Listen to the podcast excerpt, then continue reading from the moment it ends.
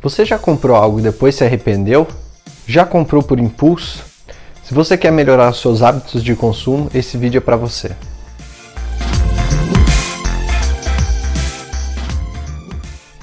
Olá, eu sou Murilo Massareto, formado em Economia, e estou aqui para te ajudar a controlar os seus gastos, sobrar um dinheiro no final do mês e começar a investir.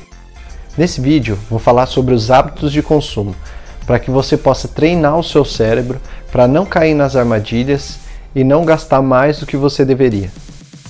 O ato de consumir deve ser feito com cuidado. Primeiro, você tem que avaliar a real necessidade daquele consumo.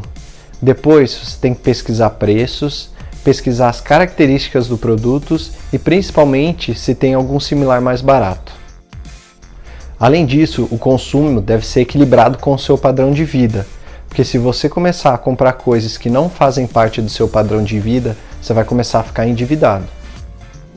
Para não cair nas armadilhas, é preciso ler com muita atenção as informações recebidas e principalmente fazer cálculos e negociações quando for uma situação de parcelamento. Também pode ser necessário encontrar alternativas para você conquistar o que você deseja. Por exemplo, você pode economizar uma quantia por mês e programar a compra. Assim você evita financiamentos que sempre implicam no pagamento de juros. Saúde financeira significa saber gastar o seu dinheiro e não gastar mais, diferenciando o que é necessidade e o que é um desejo.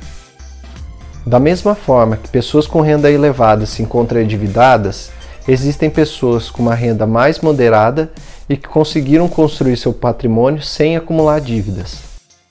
Os principais exemplos de pessoas que ganham muito dinheiro, mas que também gastam muito, são os artistas.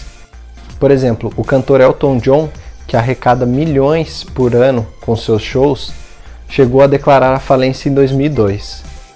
Antes de declarar a falência, suas dívidas mensais com cartão de crédito chegaram a mais de 400 mil dólares. No total, ele chegou a acumular 55 milhões de dólares em dívidas em apenas 20 meses, ou seja, ele perdeu tudo.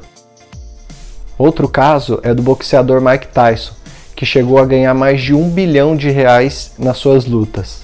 Além de gastar com carros, mansões e até um tigre de estimação, ele também acumulou dívidas com o seu divórcio. Por fim, somado a essas dívidas, ele também devia à Receita Federal Americana, até que chegou a declarar sua falência. Portanto, a saúde financeira não está ligado a quanto você ganha, mas sim como você gasta, ou seja, está ligado ao consumo consciente. Por fim, a principal dica para você quando se deparar com uma oportunidade de compra é fazer as três perguntas a seguir. Primeira, eu quero ou eu preciso? Ou seja, você precisa avaliar se realmente você precisa daquilo ou se é apenas um desejo e uma vontade passageira. A segunda pergunta é: se eu preciso, eu posso? Ou seja, mesmo que você precise de um produto, você tem que avaliar se você realmente pode pagar aquilo naquele momento, sem entrar em dívidas. E a terceira pergunta é: se eu posso, tem que ser agora? Ou seja, você tem que avaliar se você não pode, ao invés de comprar agora, programar essa compra guardando um pouco por mês para que você possa comprar à vista e até tentar uma negociação para conseguir um desconto. Portanto, a partir de hoje, quando você se deparar com uma oportunidade de compra, comece a fazer essas três perguntas e responda com sinceridade. Até porque mentir nessas perguntas é enganar você mesmo. Se você gostou do vídeo, se inscreva no canal, ative as notificações e fique por dentro dos próximos vídeos. Tchau, tchau!